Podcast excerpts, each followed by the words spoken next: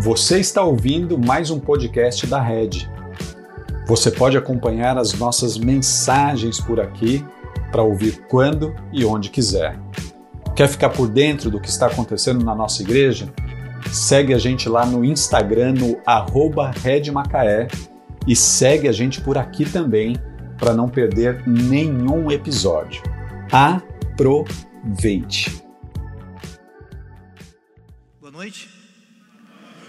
Bom que vocês estão aqui essa noite. Bom que você que está em casa, né? De repente, por alguma razão, não pôde estar com a gente aqui hoje, mas muito feliz que você está acompanhando a gente em casa. Acredito que, não sei todos, mas a grande maioria sabe que o nosso querido pastor Denis está de férias, depois de praticamente um ano e meio aí, uma batida duríssima, né?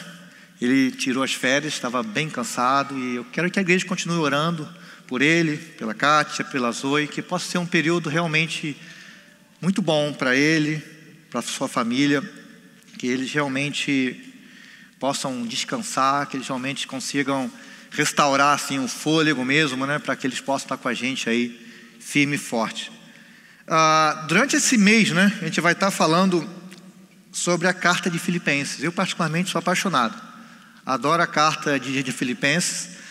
Por outro lado, eu fico triste, né? Porque ah, somente com a saudação dos versículos 1 e 2 do capítulo 1 dá para falar os quatro, quatro semanas, né? Mas a gente vai tentar aí falar um pouco sobre ela, dar uma visão geral nesses próximos quatro domingos juntos. E o tema que a gente escolheu para estar tá falando é seja rico, né? Seja rico em participar, seja rico em se importar, seja rico também na forma de repartir e de perseverar. E nós vamos estar falando uh, bastante sobre isso, e eu quero que os irmãos percebam o seguinte: mesmo que o tema seja, seja rico, você vai ver que a raiz está toda, totalmente marcada na generosidade. Né? Vocês vão ver que generosidade vai ser a ligação que vai estar praticamente em todos os dias, de todos os domingos que a gente for falar sobre esse tema. E quem já leu a carta aos Filipenses, é uma carta que a gente vê exatamente isso, é né? uma carta que o apóstolo Paulo está totalmente grata àquela igreja. E também é uma carta que o apóstolo Paulo expressa muita alegria por aquela igreja. Né? Em todo o tempo ele fala: regozijai-vos, estejam felizes. E sendo assim, eu queria dividir com vocês algum contexto histórico, para a gente estar tá servindo como base para a gente nos próximos quatro semanas. Primeiro, o autor, né? O autor, o apóstolo Paulo, no, no versículo 1 ele já fala no, o nome dele, né? Ele mesmo se é, declara como autor daquela carta. E é importante saber que realmente muitas pessoas acreditam nisso, todas as pessoas que estudaram acreditam que realmente o apóstolo Paulo ah, escreveu a carta. A gente não tem muita discussão sobre esse tema. Porém, sobre a data, a gente tem bastante visões um pouco diferentes, mas eu continuo acreditando que ela foi escrita na prisão do apóstolo Paulo em Romano, em Roma, né, que foi a terceira vez que ele foi preso, mais ou menos aí por volta de 61 depois de Cristo, né? Alguns acreditam que foi na prisão dele em Filipos mesmo, né? Outro em Éfeso e outra também em Roma, mas eu acredito é, fortemente que ele foi, é, ele escreveu essa carta quando estava preso em Roma, e junto com essa carta também ele escreveu Efésios e também a carta, a, no caso a Filemão, durante esse período que ele esteve na prisão em Roma. E o destinatário realmente é a igreja de Filipe, o povo que está em Filipe. Eu queria falar um pouco sobre essa cidade. Essa cidade realmente ela é especial, é uma cidade diferente de todas as outras cidades que a gente é, que apóstolo Paulo falou, né, que apóstolo Paulo teve a oportunidade de ir, ela, ela tem uma característica importante que ela é uma cidade colônia, né, ou, ou seja, praticamente o que tinha em Roma, todos os direitos, todas as formas, os cultos, acontecia também ah, ali em Filipos. Ela foi fundada em 326 a.C. por Filipe, pai de Alexandre o Grande, e está situada hoje né, no norte da Grécia, a Macedônia, a parte norte ali, você vai ver no caso da Macedônia, e ali está a cidade de Filipos, uma cidade litorânea, extremamente estratégica, é muito legal aqui a gente vê que o Senhor realmente guiava o apóstolo Paulo para cidades estratégicas. É a primeira cidade que o apóstolo Paulo fala na Europa, é uma cidade que o apóstolo Paulo foi na segunda uh, segunda viagem missionária dele. Falando um pouco sobre essa questão de, ser uma colônia romana, ah, ela, ela, conseguiu esse, esse título, né, essa, essa diferenciação perante as outras cidades, porque ali teve uma grande, grande guerra. Né?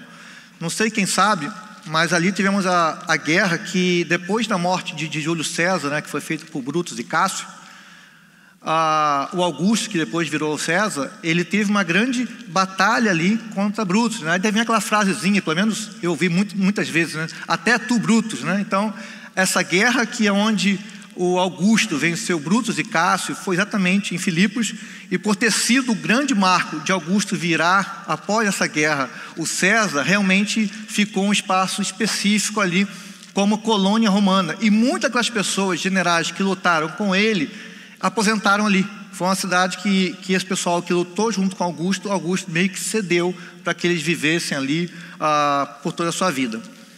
E ah, outro ponto muito importante, isso é para o apóstolo Paulo muito importante, essa cidade não tinha uma sinagoga. Talvez porque era uma colônia romana, mas talvez também pode ser porque não tinha mais de dez famílias judaicas ali.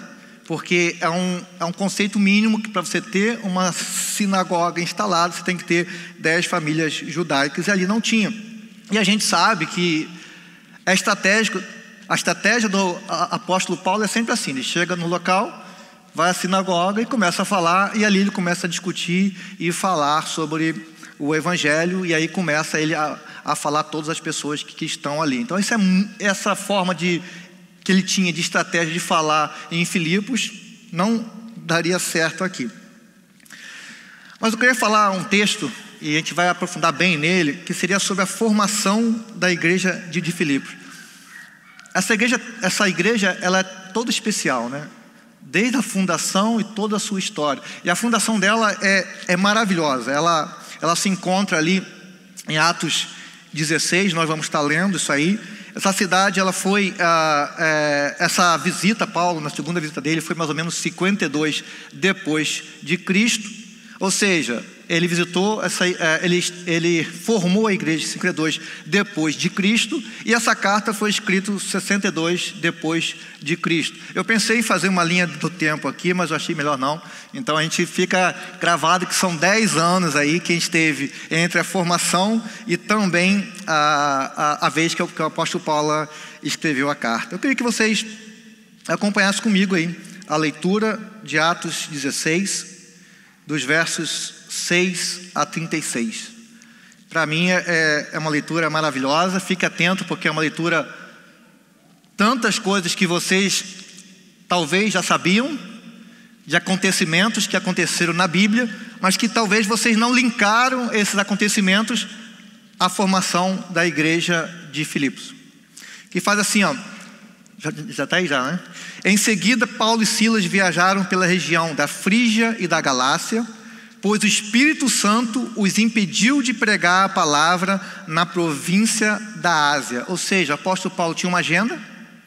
Olha, minha segunda viagem missionária vai ser para a Ásia. E o Espírito Santo do Senhor, que conduz a história, que está acima de todos nós, está acima do apóstolo Paulo, ele impediu o apóstolo Paulo de seguir com esse plano. Então, chegando à fronteira da Mícia, tentaram ir para norte em direção à Bitínia esses, isso aí são distritos de onde hoje nós conhecemos como Turquia, tá? Mas o Espírito de Jesus não permitiu. Assim, seguiram viagem pela Mícia até o porto de Troade. Naquela noite, Paulo teve uma visão, na qual um homem da Macedônia, em pé, lhe suplicava: Venha para a Macedônia e ajude-nos. Então decidimos.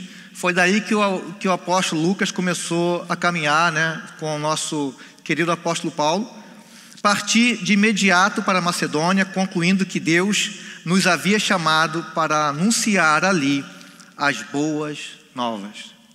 Mais uma vez, o Senhor intervindo na história para que acontecesse da forma que Ele planejou que essa mensagem chegasse até mim e até você e chegasse também àquele povo da Macedônia.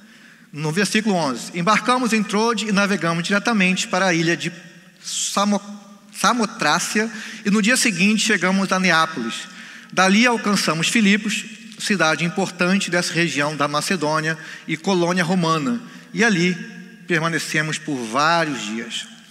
No sábado saímos da cidade e fomos à margem do rio, onde esperávamos encontrar um lugar de oração. Ou seja, não tinha sinagoga, vamos a um lugar simples, a um lugar público, a um lugar que muitas pessoas têm acesso, e ali Paulo começa a, a buscar um local para ele e as, suas, e as pessoas que estavam com ele, Silas, Lucas, a, a orar e ver como que seria a estratégia de Deus para estar tá levando a mensagem à cidade de Filipos. Então sentamos e começamos a conversar com algumas mulheres ali reunidas. Uma delas era uma mulher temente a Deus chamada Lídia, da cidade de Tiatira, comerciante de tecido de púrpura. Enquanto ela nos ouvia, o Senhor lhe abriu o coração e ela aceitou aquilo que Paulo estava dizendo. Mais uma vez, é, apóstolo Paulo ele deixa claro para nós que tudo que ele faz e o poder de convencimento não está na sabedoria dele, né? É o Senhor, é o Espírito Santo que abriu o coração, o Espírito Santo que moveu para aquela mulher realmente reconhecesse e entendesse aquilo que o apóstolo Paulo estava dizendo foi batizada junto com a sua família e pediu que nos hospedássemos em sua casa. Se concordam, creio que de fato no Senhor venham ficar em minha casa. Se, se concordam que creio de fato no Senhor, venham ficar em minha casa, disse ela e insistiu até que aceitamos. Certo dia, enquanto íamos ao lugar de oração, veio ao nosso encontro uma escrava possuída por um espírito pelo qual ela predizia o futuro com suas adivinhações. Ganhava muito dinheiro para os seus senhores. Ela seguia Paulo e a nós, gritando: Estes homens são servos do Deus Altíssimo e vieram anunciar como vocês podem ser salvos. Isso continuou por vários dias, até que Paulo, indignado, se voltou e disse ao espírito dentro da jovem: Eu ordeno em nome de Jesus Cristo que saia dela, e no mesmo instante o espírito a deixou. Quando os senhores da escrava viram que suas expectativas de lucro haviam sido frustradas, agarraram Paulo e Silas e os arrastaram à presença das autoridades na praça do mercado. Estes judeus estão tumultuando a cidade, gritaram para os magistrados. Eles ensinam costumes que nós, romanos, não podemos seguir, pois contrariam nossas leis. Logo, uma multidão revoltada se juntou contra Paulo e Silas, e os magistrados ordenaram que os dois fossem despidos e açoitados com varas. Depois de serem severamente açoitados, foram lançados na prisão. O carcereiro recebeu ordens para não deixar escapar, por isso os colocou no cárcere, prendendo-lhe os pés no tronco. Por volta da meia-noite, Paulo e Silas oravam e cantavam hinos a Deus e, a outro, e outros presos ouviam. Amém? Na prisão, Paulo e Silas cantavam e louvavam o Senhor para que outros presos ouviam. Depois de ser açoitado, despido, preso, o apóstolo Paulo louvava e cantava o Senhor como nós fizemos aqui essa noite. De repente houve um forte terremoto e até os alicerces da prisão foram sacudidos. No mesmo instante, todas as portas se abriram e as correntes de todos os presos se soltaram. Quando o carcereiro acordou, viu as portas que os prisioneiros haviam escapado.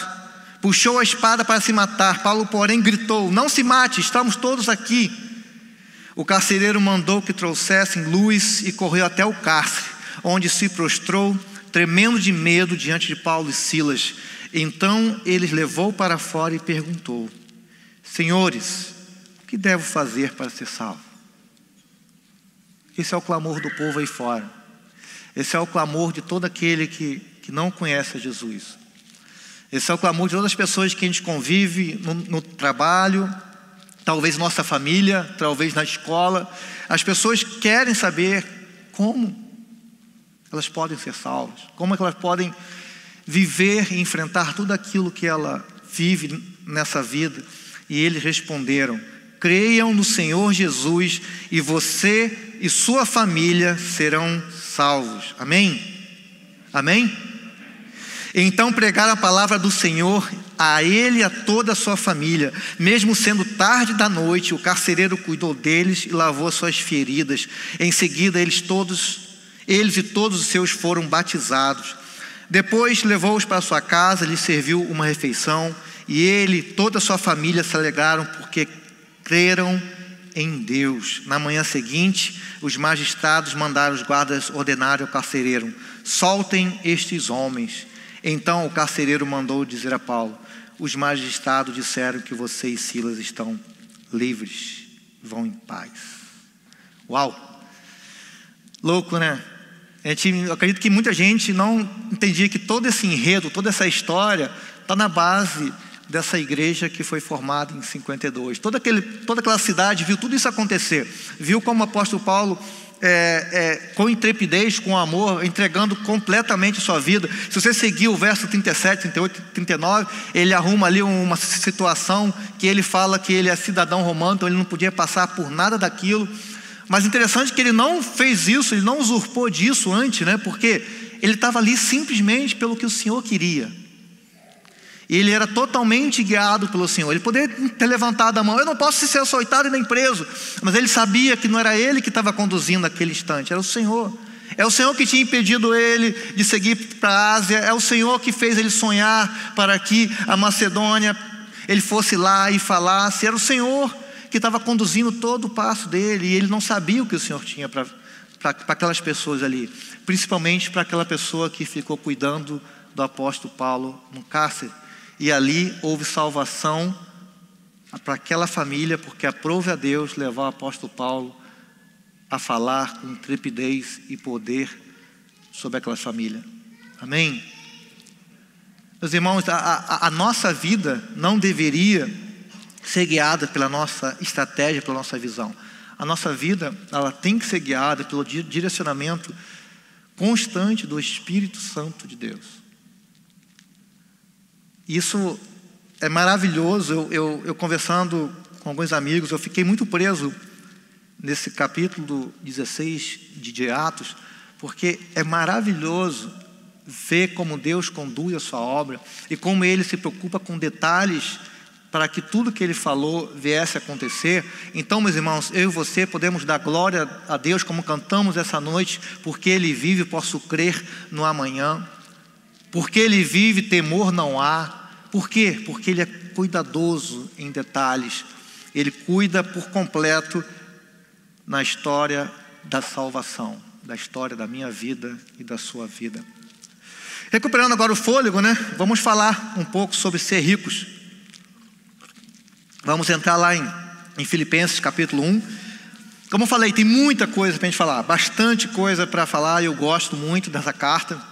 É, para mim foi uma maravilha poder ler e reler algumas vezes essa carta essa semana e relembrar tudo, tudo aquilo que Deus já ministrou a minha vida com essa carta. Mas eu queria direcionar especificamente para esse tema de ser rico, né? Seja rico. Hoje em dia, todo mundo busca essa situação de ser rico, né? A gente liga a nossa dependência, a nossa segurança à riqueza. Mas eu queria aqui em Filipenses 1 mostrar outras formas de ser verdadeiramente ricos. Aquela riqueza que a traça e a ferrugem não consomem, aquela riqueza que a gente não perde, aquela riqueza que uma crise, que uma pandemia não tem poder nenhum sobre ela. Né? A primeira ponto que eu queria dividir com vocês está lá no, no, nos versículos 3 a 6 de Filipenses 1. Eu queria que vocês ficassem com a Bíblia aberta, a gente vai tentar aqui colocar, mas que vocês acompanhassem também. Ah, nos versículos 3 a 6, eu queria estar falando com vocês, seja rico na participação da propagação das boas novas. Então vamos lá ler comigo?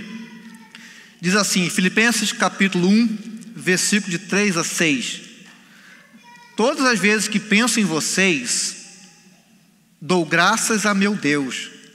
Sempre que oro, peço por todos vocês com alegria, pois são meus cooperadores na propagação das boas novas.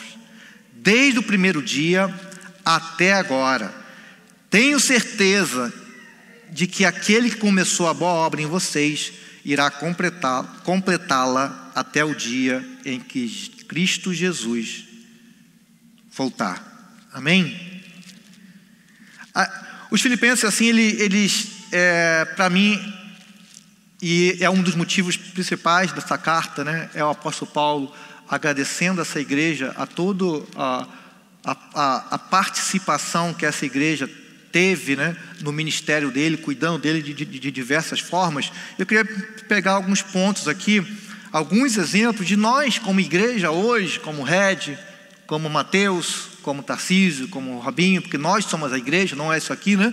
Nós, igreja, como nós podemos é, realmente participar das boas novas, da propagação das boas novas. A primeira questão que a gente vê no, no verso 4 é orando pelos nossos irmãos. Né? Isso, infelizmente, a, a gente tem perdido essa disciplina maravilhosa que é interceder.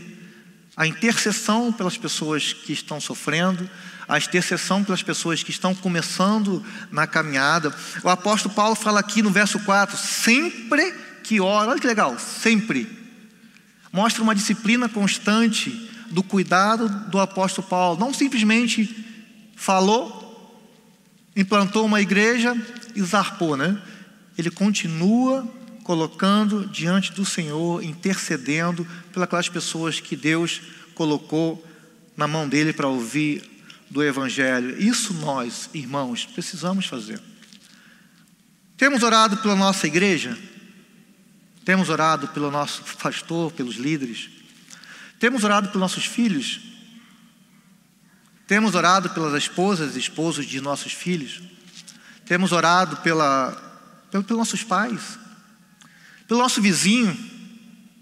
Quantas pessoas que Deus tem colocado na nossa vida, na nossa mão aí, né?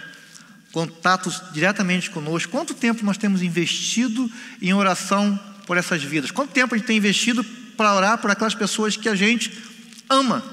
Não vamos nem precisar ir um pouco fora, não. Vamos ficar dentro de casa. Eu sempre falo muito isso, né? Vamos ficar aqui perto. Às vezes a gente quer complicar muito, né? Vamos orar pelos missionários que estão na Ásia, que estão na África. Vamos orar por eles, sim. Mas se a gente não está orando nem pelo nosso esposo, pelo nosso esposo, pelos nossos filhos, a gente vai orar para o missionário, né? Não faz sentido. Então eu, eu, quero falar com vocês o seguinte: vocês têm orado pela, pela sua vida, pelo seu crescimento espiritual. Isso que apóstolo Paulo nos mostra aqui é tremendo e deve estar, tá, deve fazer parte constante da nossa disciplina espiritual. É muito engraçado que ele fala assim: sempre que oro, peço por todos vocês com alegria. Ele não só ora, ele tem alegria, ele tem felicidade em interceder por aqueles que Deus deu o privilégio dele falar o Evangelho. Isso tem que ser para nós também, para mim e para você, essa alegria constante de amar e orar por aqueles que Deus tem colocado em nossa vida. Nós podemos participar da propagação do Evangelho financeiramente. Muitos falam que o bolso, né, é uma das últimas coisas a se converter, né? Mas entretanto a Bíblia fala um pouco de, diferente, né? Quando te vê Zaqueu, né? quando ele realmente tem um encontro com o Senhor, de cara ele já fala: olha, se eu peguei algo a alguém, eu, eu vou restituir quatro vezes, ali pedia duas, vou pegar os meus bens e vou dividir. A obra do Senhor na igreja, na época do apóstolo Paulo, tinha uma alegria ah, maravilhosa de um estar servindo o outro, de um estar abençoando o outro. Entretanto, muitas outras também não têm essa facilidade, e, e pasmem, essa situação uh, do, do, do, do, contexto que, que a gente vive, ela, ela deixa a gente tão preso à parte financeira que somente a igreja de Filipos, que participou do ministério do apóstolo Paulo de maneira financeira. Lá no capítulo 4, no verso 15, eu, ele fala também no capítulo 1, mas o capítulo 4 ele é bem incisivo. Ele fala assim: ó, Como sabem, Filipenses, vocês foram os únicos que me ajudaram financeiramente quando lhes anunciei as boas novas pela primeira vez e depois segui a viagem saindo da Macedônia. Nenhuma outra igreja o fez. Realmente o apóstolo Paulo ele nunca fez questão, pelo contrário, né? Todos nós sabemos que ele fazia tendas, ele nunca pediu nenhum auxílio. Mas ele, ele valoriza essa igreja que entende a razão pela qual ela existe, a razão pela qual nós estamos aqui. Porque nós estamos aqui ainda porque o que eu queria é que nós cantamos essa noite. Eu falava isso sempre com o né, Deus? Maranata, né? né? Nós não cantamos isso aqui aí. Maranata, hora vem, Senhor. Para mim também seria ótimo, né? Pode Paulo falar também aqui. A gente vai falar um pouco sobre isso à frente, né? Que para mim viver é Cristo e morrer é lucro, né? Então, queria também que fosse essa Maranata, mas se não tem a Maranata, tem uma razão para isso. A razão para isso é que eu e você continuemos falando e pregando as boas novas. E uma forma de fazer isso é financeiramente falando, porque tem pessoas que são chamadas para estar em tempo integral levando a palavra do Senhor, e muitas das vezes a gente nem ora, e muitas das vezes a gente não se coloca na disposição de abençoar aquelas vidas financeiramente falando. É uma preocupação absurda com a nossa segurança de, a gente esquece de realmente que o Senhor que, que nos deu tudo que a gente tem e nos deu por um propósito, porque nós somos mordomos, a parte financeira fica em quarto, quinto, sexto plano. Sei, meus irmãos, que tem muita gente, tem muitas igrejas aí fazendo loucuras. Vocês sabem que isso não tem nada a ver com aquilo que a gente fala aqui, que a gente prega aqui. Mas, por outro lado, isso também não pode ser uma desculpa para que eu e você doemos generosamente para a propagação das boas novas.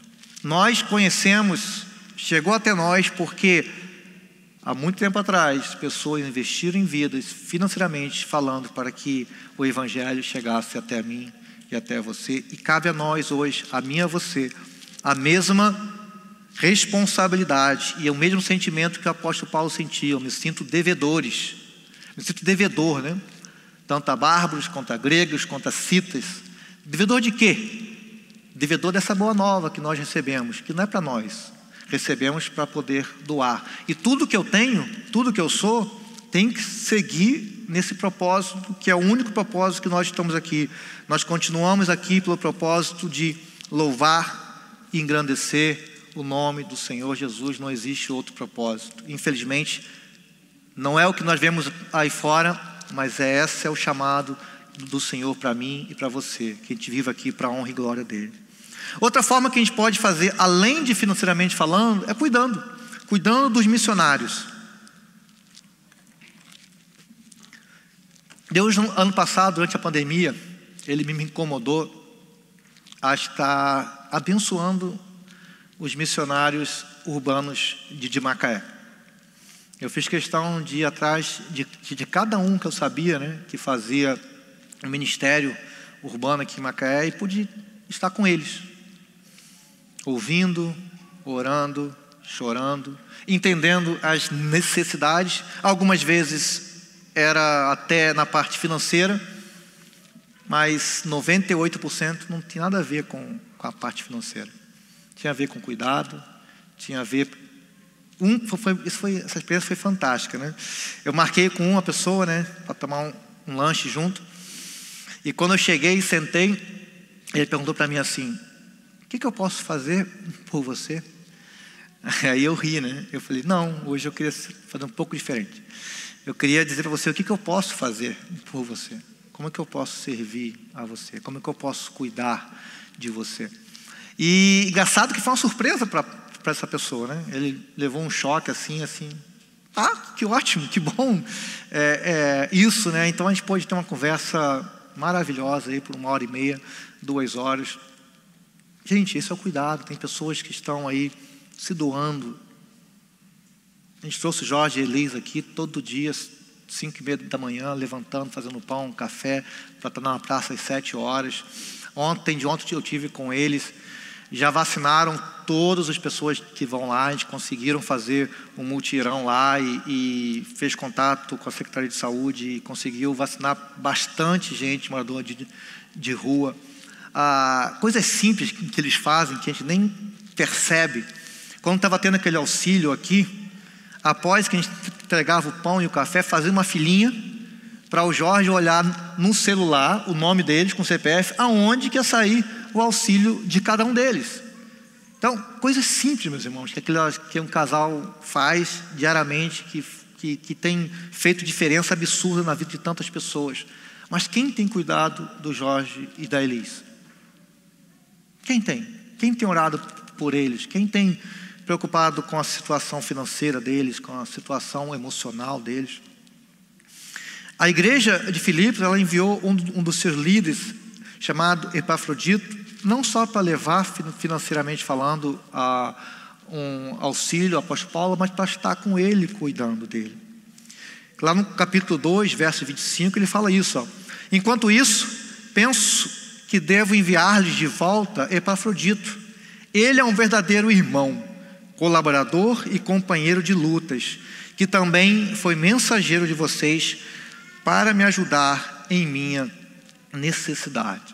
A igreja de Filipos não só entendia que o apóstolo Paulo precisava do sustento financeiro, mas que ele precisava de apoio, precisava de, de alguém para estar cuidando, que já era uma pessoa com a idade mais avançada. Quantas necessidades o apóstolo Paulo tinha e ele e a igreja teve essa sensibilidade de, de enviar Epafrodito.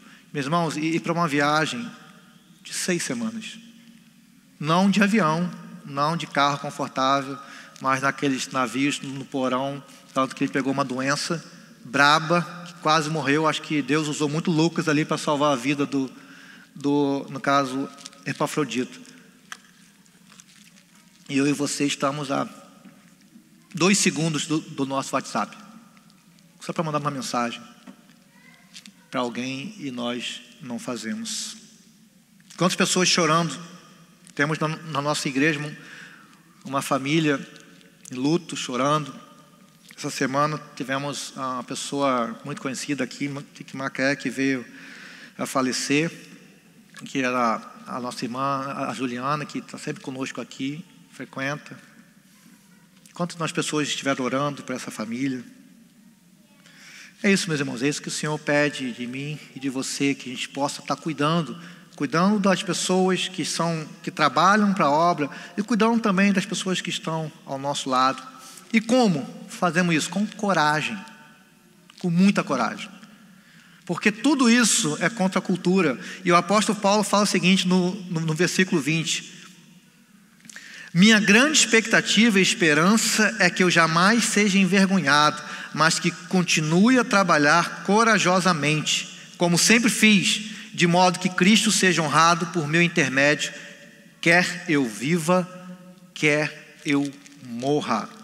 Como nós podemos participar do progresso do Evangelho? Agindo de maneira corajosa, intrépida, não se envergonhando do Evangelho, não se envergonhando da, da bandeira que você defende, com coragem, com coragem de, é, de ser generoso, porque ser generoso demanda muita coragem muita coragem. Doar demanda muita coragem. Demanda muita dependência de Deus para fazer. Investir o seu tempo em alguém, abrir-se para abençoar alguém, demanda muita coragem, porque tem vários exemplos de pessoas que, que decepcionam a gente, que entristecem a gente. Continuar fazendo e falando sobre boas novas demanda muita coragem. Eu lembro aqui de uma palavra que o pastor Niel falou para a gente de uma pessoa da igreja dele que fazia um trabalho voluntário e essa pessoa foi estuprada. A pessoa falando de Cristo e essa pessoa foi estuprada. Gente, fazer o Evangelho, levar o Evangelho de Cristo, como o apóstolo Paulo demonstrou aqui com os açoites, prisões que ele passou, é muito duro. Estar como o pastor Jorge Elis ali na praça, lidando com pessoas que não sabem nem quem são, talvez pessoas com usando drogas, chega ali chapado, pode atentar algo sobre a vida deles. Tem que ter coragem, meus irmãos, tem que ter muita coragem para fazer isso. Outra forma de a gente ser rico, meus irmãos, é participando do crescimento espiritual do próximo. Né? A gente, eu particularmente tenho falado muito sobre isso, o pastor Dente também, eu acredito muito, nós acreditamos muito no discipulado. Nós acreditamos muito, eu acredito muito na caminhada que a gente faz com o nosso irmão. Aquele caminho que Melhor que seja dois do que se um cair e outro levanta. Essa característica da gente parar de ouvir, de estar com nossos irmãos no momento de, de angústia é fundamental.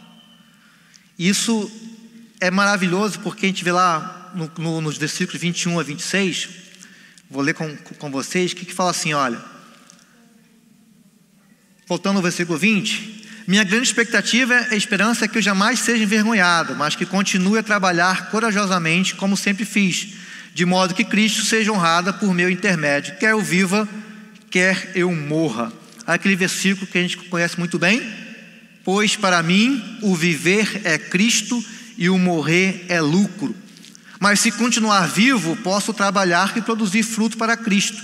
Na verdade, não sei o que escolher Estou dividido entre os dois desejos. Quero partir e estar com Cristo, o que me seria muitíssimo melhor. Contudo, por causa de vocês, é mais importante que eu continue a viver. Ciente disso, estou perto, estou certo de que continuarei vivo para ajudar todos vocês a crescer na fé e experimentar a alegria que ela traz. E quando eu voltar, terão ainda mais motivos para se orgulhar em Cristo Jesus pelo que ele tem feito por meu intermédio. Verso 25: Ciente disso, estou certo de que continuarei vivo para ajudar todos vocês a crescer na fé e experimentar a alegria que ela traz. Amém? Esse é o chamado de Deus para mim e para você. Essa essa é o trabalho que Deus tem para nós enquanto nós estivermos aqui. Eu, eu faço coro ao apóstolo Paulo. Gostaria muito, muito de, de, de estar com, com Cristo, mas se eu estou aqui agora, não é para ser marido, não é para ser pai, não é para ser um funcionário ou dono de empresa. É para edificar a fé dos meus irmãos. E posso fazer isso como? Cuidando da minha família, cuidando do, dos meus filhos, sendo exemplar no meu trabalho, convivendo com meus irmãos, cuidando dos meus irmãos. Você vê que quando a gente coloca a, direção correta no, no propósito por que nós estamos aqui ainda, todas as outras coisas são é, direcionadas ou são é, movidas com essa nova ótica, com essa, no, essa nova cosmovisão. Eu sou um ótimo marido, não somente para minha esposa, eu sou porque isso é para a honra e glória do Senhor, e a vida espiritual dela é responsabilidade minha, como diz lá em Efésios. Eu sou um ótimo pai, não para que eu simplesmente seja um ótimo pai, mas que o meu desejo é que meus filhos venham conhecer ao Senhor Jesus e que eu possa ser um canal de, de Deus para abençoar a vida dele. Se eu sou um ótimo funcionário, não é para dizer que eu sou bom, é para dizer que, que tudo que eu faço, que é com mais, que é bebais, ou qualquer outra coisa, eu faço para a honra e glória do nosso Senhor Jesus. A gente continua totalmente a nossa vida como ela deve ser, mas o propósito, meus irmãos, não tem nada a ver comigo, não tem nada a ver com a minha capacidade, não tem nada a ver com o que eu quero. Tudo, tudo é para a honra e glória do Senhor. E esse tudo é tudo que a gente faz diariamente. Não precisa mudar a forma de vestir, não precisa mu mudar a forma de falar, usar o evangeliquez ou qualquer coisa que seja, simplesmente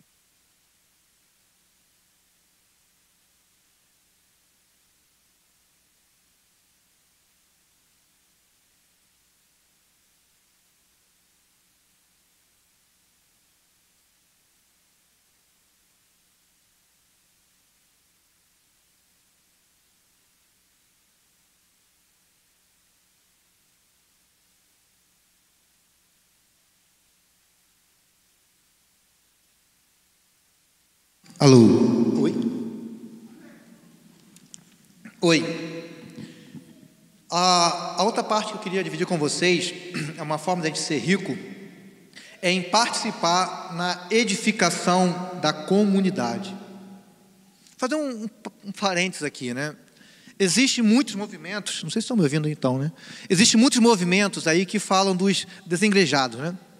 Que na igreja primitiva não tinha instituição, não tinha presbítero, diácono, E nada podia estar mais errado, né? porque o apóstolo Paulo, em todo local que ele ia, ele instituía bispo, presbíteros e diáconos. Ah, todas as cartas eram intituladas a uma, uma instituição, alguma igreja instalada naquele lugar. Mas isso não é o, o assunto aqui. O assunto aqui é que a gente foi chamado para viver em comunidade. E no versículo 27, ele diz o seguinte aqui, ó: "O mais importante é que vocês vivam em sua comunidade de maneira digna das boas novas de Cristo". Essa comunidade que ele está falando aqui não é a cidade de, de Filipos. A comunidade é a igreja de Filipos que começou na casa de Lídia. É uma carta direcionada não somente à cidade, abençoa a cidade, mas ela tem uma característica específica para ser falada ali para uma igreja. Então nós fomos chamados, meus irmãos, não foi simplesmente para eu tenho a minha fé, eu e Deus, só eu e Deus, e foi. Não. Não é isso que a Bíblia pede. Não é isso que a Bíblia quer da gente. Porque não, não existe fé sem convívio. Não existe fé sem uma demonstração da caminhada com nossos irmãos. E não existe nada melhor do que a gente estar numa comunidade que seja um local seguro, para que eu continue crescendo na minha espiritualidade em Deus, porque eu vou aprender com, com no caso dos mais velhos, igual Edilson, entendeu? Que me, que me ensina bastante, e a, aprendo com, com os mais jovens, e posso estar tá aí a, cada vez mais compartilhando aquilo que eu sei com aqueles que ainda não sabem, e aprendendo com outros que eu, coisas que, que eu não sei. E outra coisa maravilhosa, eu posso me abrir, eu posso falar para ele: olha, tem essa área aqui da minha vida que é meu espinho na carne. Queria que você orasse comigo, queria que você estivesse realmente caminhando comigo nessa direção. Aonde que a gente faz isso? É na comunidade. Outro propósito que a comunidade tem é ser um local de recepção das pessoas que não conhecem a Deus. Porque quem traz as pessoas aqui não sou eu. Quem traz essas pessoas aqui é o Espírito Santo de, de Deus, porque é a obra dele. Mas nós temos a, a, a responsabilidade de ser um local que tem essa capacidade maravilhosa de ser um local seguro, um aconchego, um aprisco para essas ovelhas que, que estão chegando. Isso é e deve ser a motivação pela qual nós estamos aqui essa noite.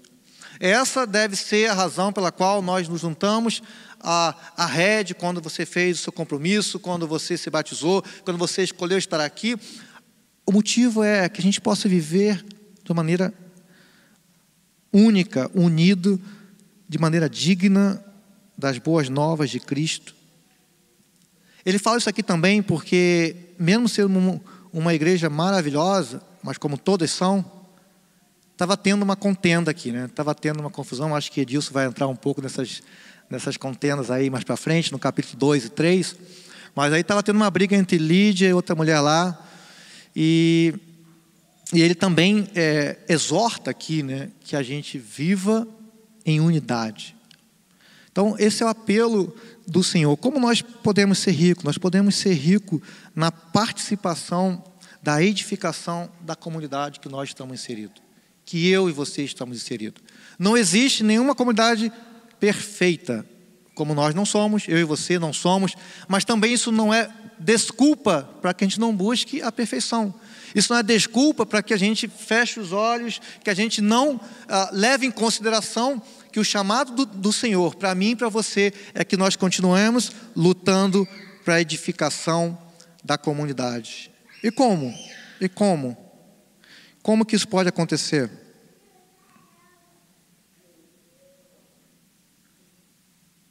Deixa eu aqui achar. Bota no, no versículo 6 aí para mim, por favor. Aí está a resposta. Eu, eu adoro esse versículo.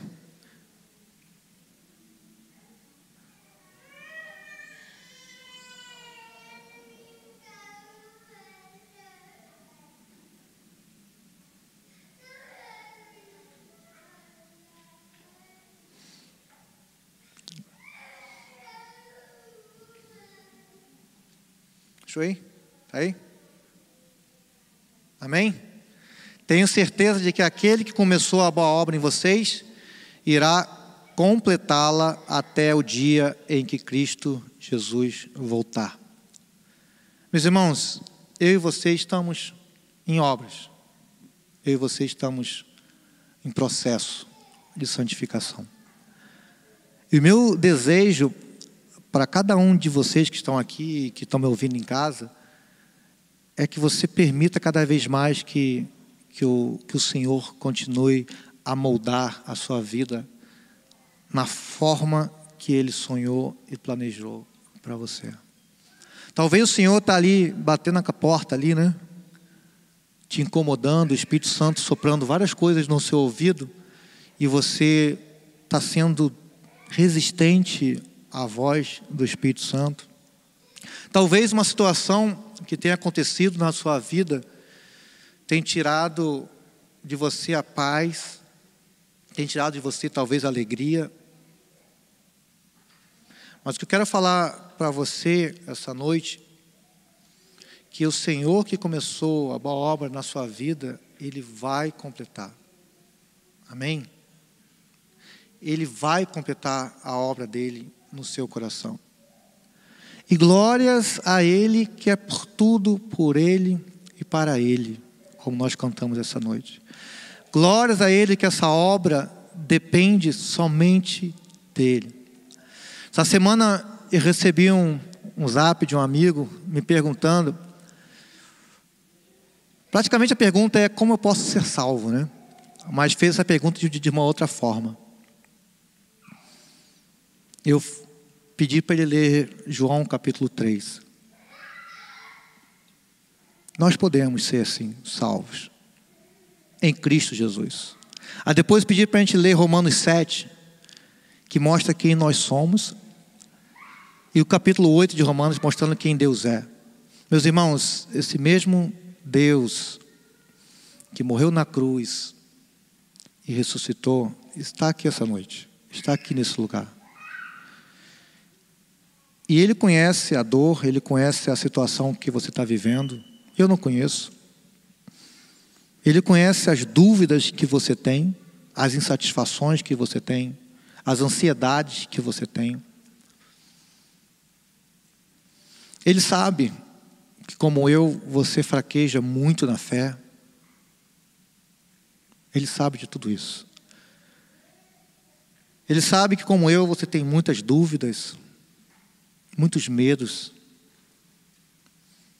Mas o que eu quero dizer é que Ele é fiel para completar a obra que Ele começou na sua vida. Amém? Vamos orar? Deus, muito obrigado por essa noite. Muito obrigado por cada um que aqui está. O Senhor conhece cada um que está aqui essa noite. O Senhor conhece a necessidade, talvez um motivo de alegria também. Mas o que eu quero pedir, Pai, em nome de Jesus, começando em mim, Deus, quebranta nossos corações, para que a gente realmente possa ser rico, Deus, daquilo que tem reverberação nos céus, Pai. Que a gente possa ser rico, Deus, naquilo que agrade ao Senhor. Que o nosso coração, que a nossa vida possa ser abundante, Deus, da Sua misericórdia, da sua graça, Deus, da sua intrepidez, do seu poder, Deus. Peço em nome de Jesus, Deus, por cada família aqui representada, Deus, joga por terra, Deus, qualquer intenção que o inimigo tenha sobre cada um, sobre cada família que aqui se encontre, Deus. Ou qualquer intenção, Deus, que o maligno tenha sobre a nossa igreja, sobre as pessoas que aqui estão, Deus, nós ah, jogamos por terra em nome de Jesus, Pai. Ó Deus, continue, Deus, a obra na vida, Deus, todos aqui neste lugar, a começar em mim, Deus. Em nome de Jesus que eu oro e agradeço. Amém.